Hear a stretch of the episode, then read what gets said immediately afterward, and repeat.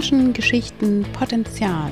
Hallo, hier ist Annette. Herzlich willkommen bei Heilende Wahrheit zu meinem Podcast. Es geht um Menschen, um ihre Lebensgeschichten, um ihre Leidenschaften und um ihr einzigartiges Potenzial. Hallo, einen wunderschönen guten Morgen von Osnabrück nach Osnabrück. Grüß dich, Kerstin. guten Morgen, liebe Annette. Vielen Dank für die Einladung. Ich freue mich. Ich freue mich erst. Ich freue mich ja immer über meine Podcast-Gäste. Das, ist ja immer so eine Freude, mit Menschen zu sprechen, die, naja, ich will ja nicht sagen übermenschliches, aber schon Besonderes in ihrem Leben geschafft haben. Und manchmal ist es übermenschlich. Ich habe dich so gerne eingeladen zu meinem Podcast Menschengeschichten Potenzial, weil ich denke, dass du ein besonderes Potenzial in dir birgst oder in dir aktiviert hast, auch durch deine mhm. Krankheit, durch deine Krankheit nämlich. MCAS. Mhm. MCAS, das systemische Mastzellaktivierungssyndrom, ja. Daran bin ich vor vielen Jahren erkrankt und das hat mich lange, lange umgehauen, lange aus dem Leben gerissen. Aber irgendwann nach Diagnose habe ich mich auf die Beine gestellt und ähm, habe gedacht, hm, das kann so nicht bleiben. Du musst was unternehmen. Hast lange nach einer Diagnose gesucht. Vielen anderen geht's genauso. Und äh, ich muss was tun dann bin ich aktiv geworden, habe eine Webseite aufgebaut, um zu informieren, beziehungsweise erstmal einen Blog bei Facebook, habe informiert und äh, später eine Webseite aufgebaut und mittlerweile sogar äh, die erste MCAS-App rausgebracht weltweit ja. in Deutsch und Englisch. Ja, und das ist ja diese, von dem spreche ich ja so gerne in meinen mhm. Podcasts, mhm. dass eine Krankheit oder Krisen, die wir im Leben durchleben, dass das ein wahnsinniges Potenzial in sich birgt. Und deshalb heißt mein Kanal ja auch heilende Wahrheit, weil wir mhm. können nur mit der Wahrheit über unsere Geschichte in unser Potenzial kommen. Und das heißt ja auch ein Stück weit Heilung. Mhm. Deine Krankheit hat natürlich wie jede andere Krankheit auch unendlich viele Symptome aufgebracht, die, die wo du dich erstmal durchackern musstest. Äh, mhm. Ist ja so jetzt nicht alltäglich, dass man davon hört. Ja, das stimmt. Es ist sehr schwierig, weil es eben auch andere Erkrankungen gibt. Ähm die ähnliche Symptome haben und ähm, bis man herausgefunden hat, das sind dann auch eher seltene Erkrankungen, bis man dann herausgefunden hat, was es wirklich ist, können wirklich Jahre oder auch Jahrzehnte vergehen. Zumal MCAS jetzt gerade auch erst dabei ist, so in der Ärzteschaft bekannt zu werden. Ja, MCAS, was ist MCAS? Es ist eine Mastzellerkrankung, eine Erkrankung des Immunsystems. Also Teile des Immunsystems sind äh, fehlgesteuert. Das sind diese sogenannten Mastzellen und die sind hyperaktiv und schütten dauerhaft äh, über 200 Botenstoffe aus. Und die versetzen den Körper in einen Dauerallergiezustand. Ja, wenn du jetzt allergisch wärst auf Bienengift, dich würde eine Biene stechen, dann würde dein Körper quasi in Alarmbereitschaft gehen durch diese allergische Reaktion, die dich bis in die Anaphylaxie bringen kann. Das ist bei MCAS leider der Dauerzustand und das ist ganz schwierig ähm, Symptome sind also ganz vielfältig. Von Magen-Darm-Beschwerden, ich nenne es so schön Darmalarm, Bauchschmerzen, Krämpfe, Erbrechen, äh, Reaktionen eben auf Lebensmittel, auf Medikamente, auf Wärme, auf Kälte. Belastung ist ein Trigger. 30 Grad Hitze oder bei mir eigentlich schon alles, was über 20 Grad ist, ähm, triggert meine Erkrankung, so dass es sich verschlechtert kann ja mhm. mal äh, kurz sagen, dass ich das zu einem bestimmten Grad kenne von meiner Histaminintoleranz mhm. und auf manche im Frühjahr auf manche Bäume, auf manche Sträucher, mhm. auf die ich reagiere. Mhm. Und dann habe ich auch noch das Problem, dass bei mir die Nase ständig im Frühjahr zugeht und ich müde werde. Und ich glaube, das sind mhm. so die, wovon du gerade sprichst. Ne? Es gibt so mhm. Lebensmittel, Trigger, ich sage auch mal Düfte oder Klima, äh, auf das das MCAS ähm, dann reagiert oder wo ja, das MCAS auf, aktiviert auf, wird, ne? Extrem genau. auch, ja, extrem. Ja. Also das MCAS ist ja äh, dauerhaft aktiv, also die. Mastzellen mhm. sind dauerhaft äh, hyperaktiv und, und schütten aus. Und diese zusätzlichen Trigger wie Lebensmittel, Düfte, Bewegung, also körperliche Belastung, Stress, äh, psychischer Stress wie Prüfungen, die triggern dann die Mastzellen noch zusätzlich, sodass der Körper also dauerhaft quasi überschwemmt und vergiftet wird von diesen 200 Botenstoffen, so dass es eben dann zu diesen Symptomen kommt. Die so vielfältig sind, da es eine äh, systemische Erkrankung ist, auch wirklich der, der gesamte Organismus ist davon betroffen. Das heißt, über Knochenschmerzen, das Bindegewebe ist äh, schmerzhaft, das ist betroffen. Also viele haben auch eine Fibromyalgie begleitend, die Sehnen, die Organe. Man hat ähm, ständig einen beschleunigten Herz oder auch ja Herzstolpler. Der Schlaf ist beeinträchtigt. Es ist also vom körperlichen bis zur Psyche ist wirklich alles betroffen. Also selbst die Psyche ist betroffen, da Histamin, das habe ich jetzt gerade noch recherchiert, da ich selber auch stark davon betroffen bin. Ähm, Histamin besetzt die Dopaminrezeptoren im Hirn. Und äh, Dopamin ist ja für unser, für unser Belohnungssystem zuständig. Und wenn wir nicht mehr belohnt werden, das heißt, wenn wir keine positiven ähm, Situationen mehr haben, weil das geblockt ist durch das Histamin, dann, äh, dann rutschen wir in eine Depression. Und das ist auch etwas, was mir immer wieder passiert. Und ich habe mich jetzt aber gerade verstärkt damit auseinandergesetzt. Also mir war immer bewusst, dass wenn ich einen Essunfall hatte, ja, wenn ich etwas esse, worauf ich reagiere, reagiere im Übrigen wirklich auf 90 bis 95 Prozent aller Lebensmittel. Das heißt nicht, dass ich sie nicht essen kann. Ich kann sie essen, aber ich bezahle immer einen Preis, in Form von Schmerzen, Übelkeit, Darmalarm, ähm, Depression, Nichtschlafen, äh, Hitze, Schweißausbrüche, Kreislaufprobleme. Und ähm, ich habe mich äh, jetzt damit auseinandergesetzt, dass ähm, Depressionen eben auch verstärkt damit ähm, in Verbindung stehen. Es gibt auch ähm, Abhandlungen von Experten darüber. Äh, darüber gibt es eine eigene, eigene Rubrik auf meiner Webseite, wo ich all das aufgeführt habe. Da mhm. kommen wir direkt dazu, dass du mhm. erstmal, um erstmal zu erfahren, was habe ich da eigentlich? Alle haben wahrscheinlich gedacht, ja, was hat sie denn? Ne, das ist ja meistens mhm. so dieser Kreislauf, mhm. dass da erstmal sich jemand damit beschäftigt, wirklich du einen Arzt findest, der sagt, naja, jetzt gucken wir mal die Histamin-Problematik an. Wenn du da mit Herzproblemen hinkommst oder mit Herzrasen oder mit einer bestimmten Problematik, das, ja, und das ist der, das ist ja der Gang, den der Mensch dann gehen muss, bis er den Arzt findet und ein Arzt, mhm. der das auch versteht, hallo, hier ist dieses MCAS mhm. zum Beispiel aktiv oder eine Histaminintoleranz oder eine Allergie. Bei dir war das auch erstmal ein Märtyrium? Ja. ja, das war's. Ich glaube, dass ich seit meiner Jugend davon betroffen bin, weil mhm. ich als äh, Jugendliche schon Magen-Darm-Probleme hatte. Ich habe das äh, als Jugendlicher habe ich gedacht, das ist normal. Ich dachte, alle haben das, weil ähm, ich das gar nicht anders kannte. Und es hat sich quasi über die Jahre immer weiter potenziert. Also irgendwann kam dann mal ja Allergien dazu, die gar keine Allergien waren. Ich habe, ich reagiere auf Pollen mhm. und auf Gräser, aber es sind keine Antikörper festgestellt worden. Ja, ich habe gedacht, ich gehe zur Allergologin und äh, mache einen Allergietest. Ja, die stellen dann fest, worauf ich reagiere und dann kann man so eine Desensibilisierung vornehmen. Und da wurde mir dann gesagt, äh, dass man das bei mir nicht kann, weil keine Antikörper vorliegen, obwohl ich auf alles reagiere. Und das ist eben auch so dieser Hintergrund, dass man eben auf alles reagiert, aber äh, man kann nicht, man konnte ganz lange gar nicht festmachen, woran liegt das überhaupt.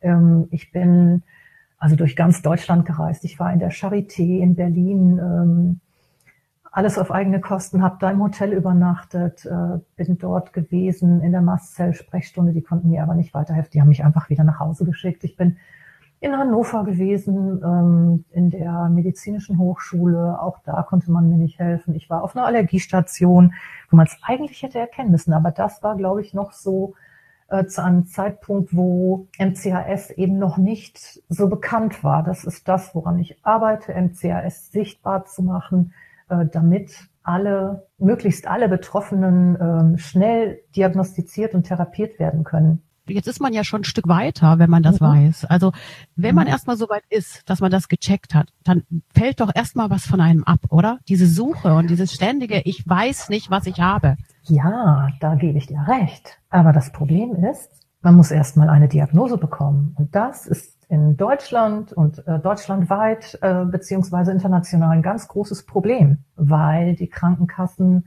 zumindest in Deutschland keinen eigenen Diagnoseschlüssel dafür haben. Und äh, was es nicht gibt, dafür wird auch nicht gezahlt. Diagnostik wird nur zu einem kleinen Teil gezahlt. Äh, die Leute müssen teilweise hunderte Kilometer in ihrem schlechten Zustand fahren, um äh, zu einem Mastzellspezialisten zu kommen. Ich hatte noch das Glück, dass ich in einer Klinik diagnostiziert wurde, noch zu einem Zeitpunkt, als die Krankenkassen äh, die ähm, Kosten noch übernommen haben. Also ich lag mit einer anderen jungen Frau auf dem Zimmer und habe zum ersten Mal in meinem Leben mit jemandem gesprochen, der die gleichen Symptome hatte. Also sie hat ganz viel von sich erzählt und ich habe mich so darin wiedergefunden. Und du kannst dir gar nicht vorstellen, ja, eine blöde Situation war, weil man freut sich ja nicht über Krankheit, aber ich habe mich in dem Moment so darüber gefreut, dass da jemand ist, auf jemanden zu treffen, der endlich versteht, wie es mir geht, weil das hat sonst vorher niemand verstanden, weil ich niemanden kannte, der die gleichen Symptome oder die Krankheit hatte, die ich habe. Da bin ich ganz bei dir. Also das ist eine Erlösung und da, da bin ich wirklich bei dir. Das kenne mhm. ich ja selber aus meiner Geschichte auch. Weiß ich, wovon du sprichst und vielleicht kannst ja auch der ein oder andere nachvollziehen, wie das ist, wenn man das erste Mal mit jemandem spricht, der mhm. da eine Sprache spricht und der dir das mhm. abnimmt ey, du bist nicht mhm. alleine damit. Das ist ja. eigentlich ein Ding, wovon viele sprechen, aber nicht wissen, mhm. wie man damit umgeht, weil es eben noch nicht genug anerkannt ist, weil es nicht genug Gehör bekommt, weil es da vielleicht auch Berührungsängste von der, mhm. von der Ärzteschaft gibt oder vom Diagnoseschlüssel und was man dann wieder alles schaffen muss, ja, von der Seite her, von der Pharma und wie auch immer. Und was das dann im Endeffekt aus einem heraus für einen Quantensprung macht, wenn man merkt, man ist nicht mehr alleine. Und darum mhm. geht's ja eigentlich. Das mhm. möchtest du ja auch schaffen. Du möchtest den Menschen durch deine App, durch deine Internetseite, durch Sorgentelefon, durch deine ehrenamtliche Arbeit mhm. eine Unterstützung sein und zu sagen, hey, ihr seid nicht alleine. Es gibt Unterstützung mhm. untereinander. Ja, also du hast mal einen schönen Satz gesagt, wenn ich den noch mal mhm. gerade eben aufnehmen ja. darf.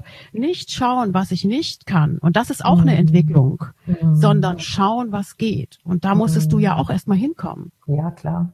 Als ich ja die Diagnose bekommen habe, also, also einige Jahre davor, bin ich an einem Punkt angelangt, wo ich begriffen habe, wo mir klar geworden ist, dass ich mein Leben, wie ich es vorher geführt habe, nicht mehr weiterleben kann. Ich habe gearbeitet, ich habe Sport gemacht, das heißt, ich habe getanzt, ich habe das letzte Jahr, in dem ich getanzt habe, auch Tanz unterrichtet. Also ich war keine Profitänzerin, ich war Hobbytänzerin und es hat mir aber sehr viel Spaß bereitet und habe dann begriffen, bin an einem Punkt angekommen, wo ich äh, wirklich nachts vor Schmerzen nicht mehr schlafen konnte, wo es mir so schlecht ging, wo mir bei kleinster Anstrengung schon übel wurde. Also ich musste mich so stark durchkämpfen und als ich das begriffen hatte, als ich an dem Punkt angekommen war und alles aufgegeben habe, da bin ich auch erstmal in ein tiefes Loch gefallen. Und äh, das hat auch lange gedauert, Jahre, da wieder rauszukommen, weil diese Selbstständigkeit, dieses Selbstbestimmte, du kriegst ja von außen etwas aufgedrückt, mit dem musst du plötzlich leben. Und das ist so einschränkend, ähm, dass du dein Leben selbst nicht mehr gestalten kannst. Also ich habe viele Jahre gehabt, in denen ich vor der Diagnose bettlägerig war, wo ich äh, nicht lange stehen konnte. Und äh, das war eine sehr, sehr schwere Zeit. Und nach der Diagnose habe ich mich quasi stark gemacht und habe mir gedacht, das kann doch nicht sein, dass du eine Erkrankung hast, die von so vielen Ärzten übersehen wird oder vielleicht nicht gesehen wird, weil sie diese Erkrankung gar nicht kennen. Und für mich war dann wichtig, mich stark zu machen und ja, mich dafür einzusetzen, dass anderen Menschen nicht widerfährt, was ich erleben musste. Ich, für mich war dann der Wunsch da, anderen Menschen den Weg zur Diagnose einfach zu verkürzen. Und ähm, irgendwann mal habe ich dann für mich auch begriffen, ja, es ist wichtig für mich, mich nicht mit anderen zu vergleichen. Ähm, es ist wichtig, nicht nur auf die Löcher im Käse zu gucken, sondern auf das zu gucken, was ich habe und was ich kann. Und ich teile mittlerweile mein Leben auch in zwei, ja, in ein davor und in ein danach auf. Ein Leben vor meiner Erkrankung und ein Leben nach meiner Erkrankung. Und heute habe ich die Einstellung, dass äh, jeder Tag, an dem ich nicht liegen muss, ein guter Tag ist, auch wenn ich mich durchkämpfen muss. Das Gefühl zu wissen, was man hat, ist erstmal eine Erleichterung und trotzdem muss man natürlich mit dieser Krankheit umgehen und leben lernen. Es wird zumal, es, die, die Erkenntnis alleine bringt natürlich einen erstmal zum nächsten Schritt. Man weiß, ah, jetzt kann ich was tun, jetzt weiß ich, dass ich sorgsamer mit mir selber umgehen und da möchte ich ja auch nochmal mit dir sprechen, wie gehe ich denn jetzt eigentlich mit mir um? Was bedeutet das mhm. eigentlich, dass ich den nächsten Schritt jetzt gehe, wenn ich weiß, dass ich das und das habe? Das Wissen alleine ist eine Erleichterung, aber jetzt muss ich ja auch mhm. Selbstfürsorge, jetzt muss ich ja anfangen, für mich selber zu sorgen. Jetzt muss ich ja anfangen, die Sachen jeden Tag ernst zu nehmen und mich auch in der Auseinandersetzung mit anderen Menschen und mit meinem Beruf und mit meinem Job und da, wo ich unterwegs bin, mich damit auseinandersetzen. Ja, ich muss meine Grenzen aufzeigen. Ich muss gucken. Ich muss eigentlich Meister werden in der Sache, die ich gut kenne. Ich muss eigentlich über mich hinauswachsen und mm. mich besser kennen als, mm. als, als jeder andere, damit ich ja den Leuten Bescheid sagen kann, du, das geht und das geht nicht.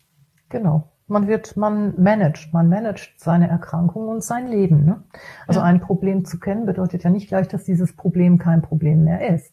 Man muss ja dann erstmal recherchieren, was bedeutet das überhaupt? Was bedeutet das für meine Zukunft? Was, was kann ich noch und was kann ich nicht? Selbstfürsorge. Ja. Jetzt, leben, jetzt leben wir ja nun mal in einer Gesellschaft, die, ähm, ja, wir leben in einer Gesellschaft, die gerne funktionierende Menschen haben möchte. Klar. Ja? Und da ist man ja in einer Leistungs, da ist man ja mit so einer mhm. Krankheit oder mit so einer Diagnose, die man hat, ja nur nicht gerade derjenige, der auf der Seite der Gewinner steht.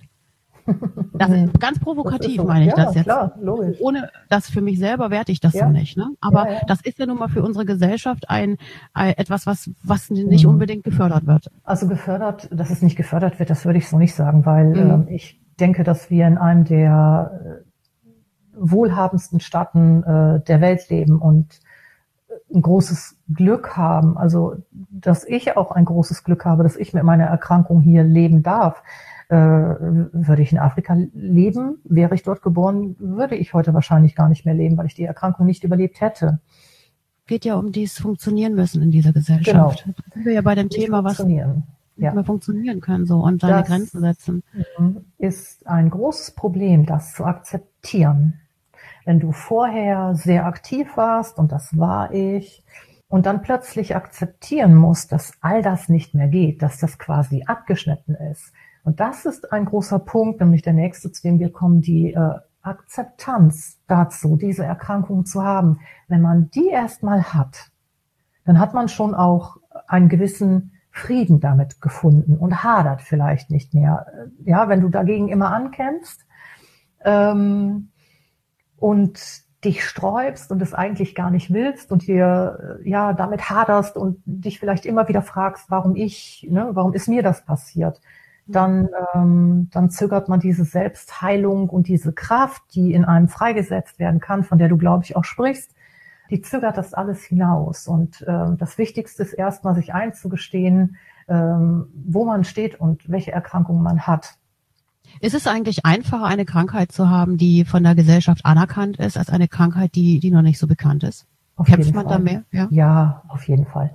Ähm, bevor, also viele, und so ging es mir vor meiner Diagnose auch, werden erstmal so in die Psychoecke gestellt, ne? weil du hast Symptome, die kann kein Arzt einordnen, die sind labortechnisch erstmal nicht greifbar, ja, weil natürlich nicht nach den richtigen Parametern geschaut wird, weil nicht die richtigen äh, Untersuchungen äh, angestoßen werden.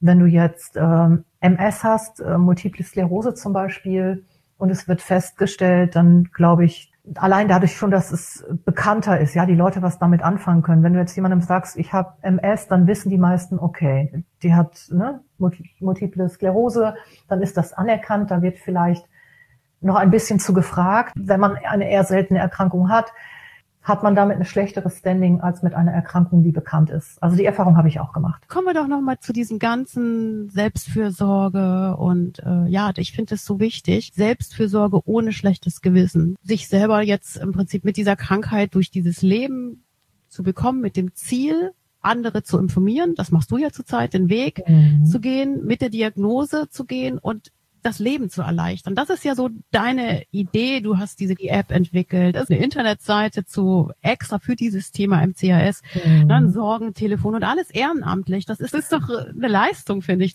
Ist das für dich auch eine Art Selbstfürsorge, die du dort für dich selber betreibst, wenn du das machst? Ja, es tut mir in gewissem Sinne schon gut, äh, mich nicht ständig, nicht mich ständig damit auseinanderzusetzen, sondern zu informieren. Und ähm,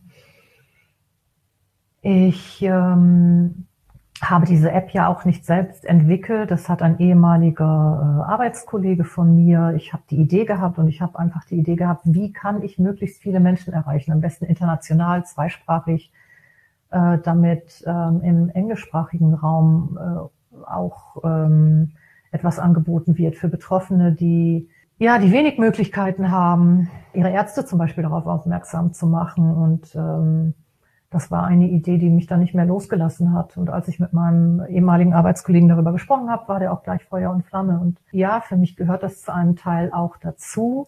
Aber ich muss auch sagen, dass auch das äh, kräftezehrend ist. Und auch da muss ich auf mich aufpassen, weil ähm, sowas auch schnell kippen kann. Das kann dann auch äh, zu viel werden. Und ich habe da auch schon so ein bisschen die Notbremse gezogen. Ich biete ja auch eine Facebook-Gruppe an, die ich sonst täglich angeboten habe. Biete die jetzt nur noch mittwochs an für vier Stunden, geballte Mittwochsrunde nenne ich das. Und ähm, man muss auch schon auf sich aufpassen, weil es natürlich auch viele Leute gibt, die auf das Thema dann zugreifen, Informationen haben möchten da muss man auch ein bisschen auf sich selbst aufpassen, dass man nicht unter die Räder kommt. Also es kann ein gewisses Maß an Selbstfürsorge sein, dass du das mhm. alles machst, weil das mhm. bringt dich ja auch in deine Kraft. Aber wiederum mhm. ist es kostet auch, auch Kraft. Mhm. Es kostet auch Kraft. Was ist mein Maß? Und das ist ja auch MCAS. MCAS hat das ja auch. Das braucht ja im Prinzip immer das Maß. Ne? Du sagtest ja, es gehen nur bestimmte Lebensmittel und das in, in, in einem bestimmten Maß. Es ist nicht nur so, dass die Menge das Gift macht, sondern äh, auch schon kleine Mengen an Lebensmitteln, die man nicht verträgt, dass die einen auch umhauen. Es können auch schon Zusatzstoffe, Geschmacksverstärker, diese ganzen Zusatzstoffe, Konservierungsstoffe und so weiter sein. Clean Eating, das heißt ohne Zusatzstoffe kochen, äh, ist ganz wichtig, frisch zubereiten, ähm, möglichst Lebensmittel zu verwenden, die jetzt äh, nicht noch irgendwie verarbeitet wurden wir haben darüber gesprochen, über dein Engagement. Jetzt äh, zum Schluss nochmal so eine, was mich immer interessiert ist, mhm. wenn wir von Heilung und von unserer Wahrheit sprechen, was, was hältst du von dem Satz Schicksal als Chance, Krankheit als Weg? Schwierig, weil jeder damit anders umgeht. Ähm, und es wahrscheinlich auch bei jedem erstmal seine Zeit braucht, bis eine Chance daraus werden kann. Aber Krankheit nimmt eben auch viel. Also es ist ja nicht jetzt eine Chance, die einem dann etwas offenbart und äh, einem etwas gibt. Es ist bei meiner Erkrankung zum Beispiel so, dass jeder Tag ein Kampf ist. Ja, ich stehe jeden Tag auf mit Erschöpfung, mit Schmerzen und muss mich durch diesen Tag kämpfen. Also ich betrachte das jetzt nicht als Chance, sondern ich habe im Nachhinein die Stärke gehabt, damit umzugehen. Glücklich bin ich damit nicht. Und ich glaube auch nicht, dass viele andere mit ihrer Erkrankung glücklich sind und es als Chance betrachten. Es kommt immer auf den Einzelfall an. und ich kenne viele Schicksale davon, bettlägerig zu Hause, sind zu nichts mehr in der Lage, sind invalide, äh, werden teilweise auch von ihren Familien nicht mehr unterstützt, nicht ernst genommen, gerade die, die noch keine Diagnose haben. Aber das ist nicht jedem vergönnt, weil viele Krankheiten das nicht zulassen. Hm. Da muss ich leider ein bisschen Wasser in den Wein dazu schütten. Kannst du denn auch noch mal ein bisschen Wein reinschütten zum Schluss? Oder äh, dann, dann lass uns doch eben zum Schluss, weil wir ja schon jetzt, weil ich dachte, das könnte schon unsere Schlussworte sein, mhm. noch mal ein bisschen mehr Wein reinkippen. Wein geht mhm. ja eigentlich auch nicht, ne? leider, leider ne? nicht. Diese, alkoholfreier. Alkoholfreier. Wenn du da Menschen ein bisschen Mut machen könntest mit deinen. Deiner App, mit deiner Internetseite, mit mhm. deinem Ehrenamtlichen, was du da anbietest. Was mhm. wäre das? Was, was ist das, mhm. was du deinen, deinen Menschen immer wieder sagst? nicht aufzugeben. Also gerade wenn ich äh, Posts lese von ähm, ich bin gerade so erschöpft, ich crashe. Crashen bedeutet, dass man so weit ausfällt, dass äh, man nur noch liegt, dass gar nichts mehr geht, dass vor Erschöpfung auch nichts mehr geht.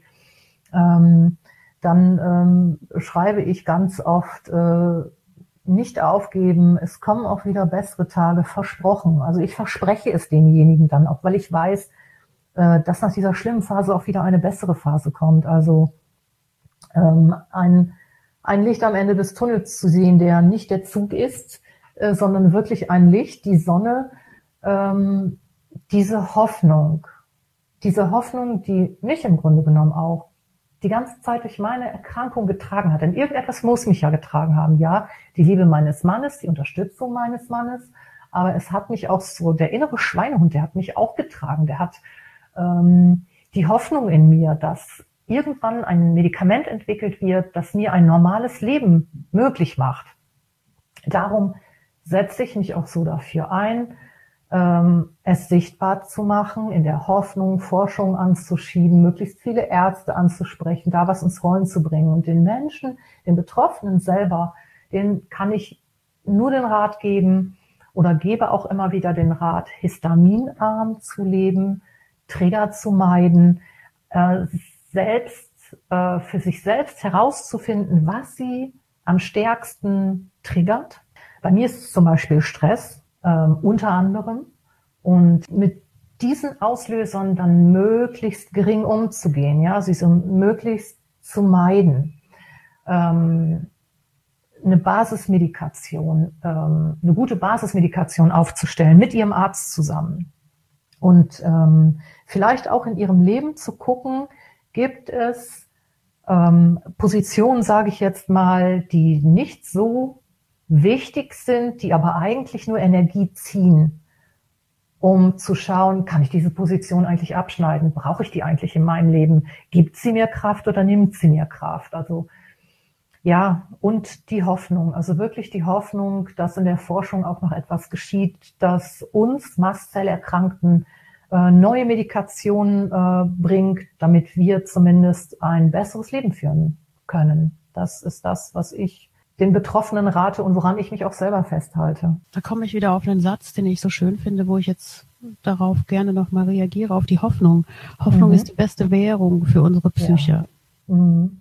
Also Hoffnung mhm. ist wirklich mhm. das, wo wir, mhm. wenn wir die uns bewahren können in all den Krisen und in all mhm. unseren Krankheiten, die wir durchgemacht haben oder noch machen, dann ist das wirklich für unsere Psyche einfach wie so ein kleiner Aufhänger, wie so ein kleiner Haken, wo wir uns immer ein bisschen dran hängen können. Also zumindest war es bei mir so, kann ich ja auch nochmal sagen, weil du hast jetzt gerade die Hoffnung angesprochen. Wenn man hofft und wenn man immer noch weiß, okay, es gibt immer einen anderen Tag, wo es ein bisschen besser ist. Ja. Ne? Das fand ich auch ja. sehr schön.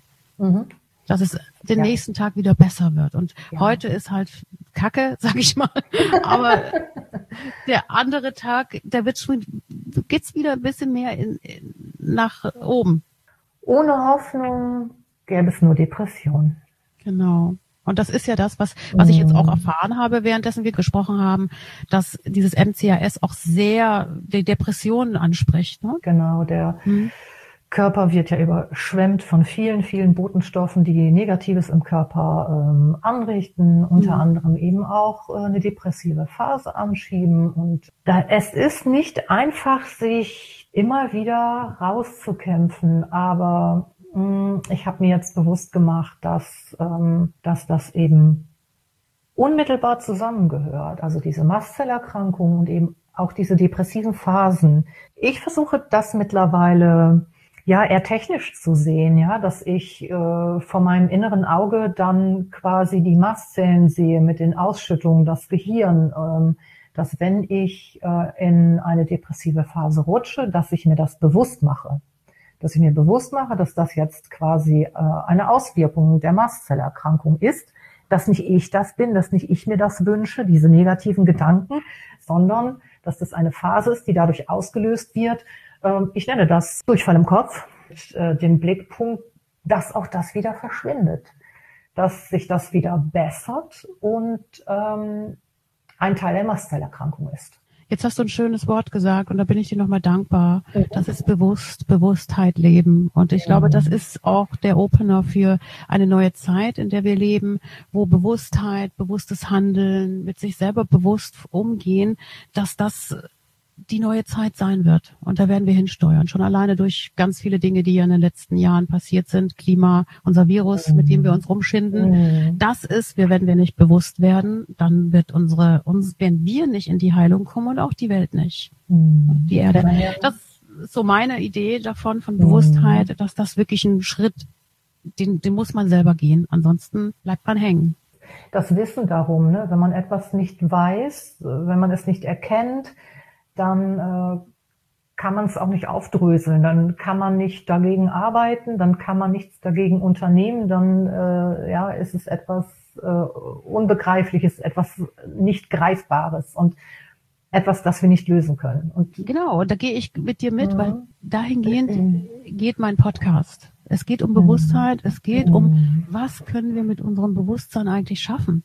Wir können damit schaffen, dass wir uns ja mit unserer mit unserer Krankheit auseinandersetzen und dort ein bisschen Helligkeit in unser Leben reinbekommen, ein bisschen Heilung. Auch wenn wir nicht komplett geheilt werden, aber wir können einen Schritt in die Hoffnung gehen, mehr in die Hoffnung, als wenn ich nicht bewusst bin. Ja, das ist, das bezieht sich ja, was Wissen betrifft, auf alle Bereiche weltweit. Ne? Ich bin dir so dankbar, dass du äh, darüber sprechen mochtest, mhm. weil ich glaube auch, dass immer wieder da thematisch reingehen ist bestimmt auch für dich könnte, ist jetzt eine Interpretation anstrengend sein, mhm. sich damit auseinandersetzen. Zumindest habe ich gemerkt, dass unser Gespräch immer ein bisschen ruhiger wurde jetzt zum Ende mhm. hin. Und ich bin auch nochmal, äh, möchte auch nochmal auf etwas hinweisen, was ich auch sehr schön war, fand. Mhm. Dein Mann hat sich bei, bedankt über NDR bei dir mhm. und auch parallel dazu eine Betroffene. Und das war ein ganz schönes Video, was ich gefunden habe im mhm. Internet, wo ich auf dich aufmerksam geworden bin. Hier sind Menschen am Werke, die sich aus ihrer, aus ihrem Schicksal eine Chance machen. Und deshalb bin ich eigentlich auf dich aufmerksam geworden und wollte so gerne mit dir sprechen. Dieses Video ist ja von, äh, von dem Sender NDR, Menschen der Woche. Es wird ja jede Woche ein Mensch der Woche oder alle 14 Tage ausgesucht. Da können sich Menschen bei anderen Menschen bedanken für etwas, was sie getan oder nicht getan haben. Und so ist das zustande gekommen. Mhm ja, beeindruckend. Kann sich ja nochmal eine oder andere angucken. Was ich jetzt gelernt habe oder was ich mitgekriegt habe von dir, liebe Kerstin, ein mhm. Mensch, der auf die, nicht nur auf die Löcher am Käse schaut, mhm. dass es dir wichtig ist, sich mhm. nicht zu vergleichen. Und ja. dass es dir auch wichtig ist, nicht schauen, was ich nicht kann, sondern schauen, was noch geht oder was überhaupt Richtig. geht. Das war so die Essenz aus diesem Gespräch. Das nehme ich natürlich auch für mich mit, weil das ist das Wichtigste im Leben, ja? Mhm. Schau auf auf den Käse und nicht auf die Löcher. ja, ich danke dir auch sehr für das Gespräch. Anne. Ich danke dir, dass du dir Zeit genommen hast für, für meinen Podcast. Vielen, vielen Dank. Menschen, Geschichten, Potenzial. Abonniere auch gern meinen Kanal und du kannst weitere tolle Geschichten hören. Unter anderem auch zu hören bei iTunes, Spotify, Facebook, Google Podcast und YouTube.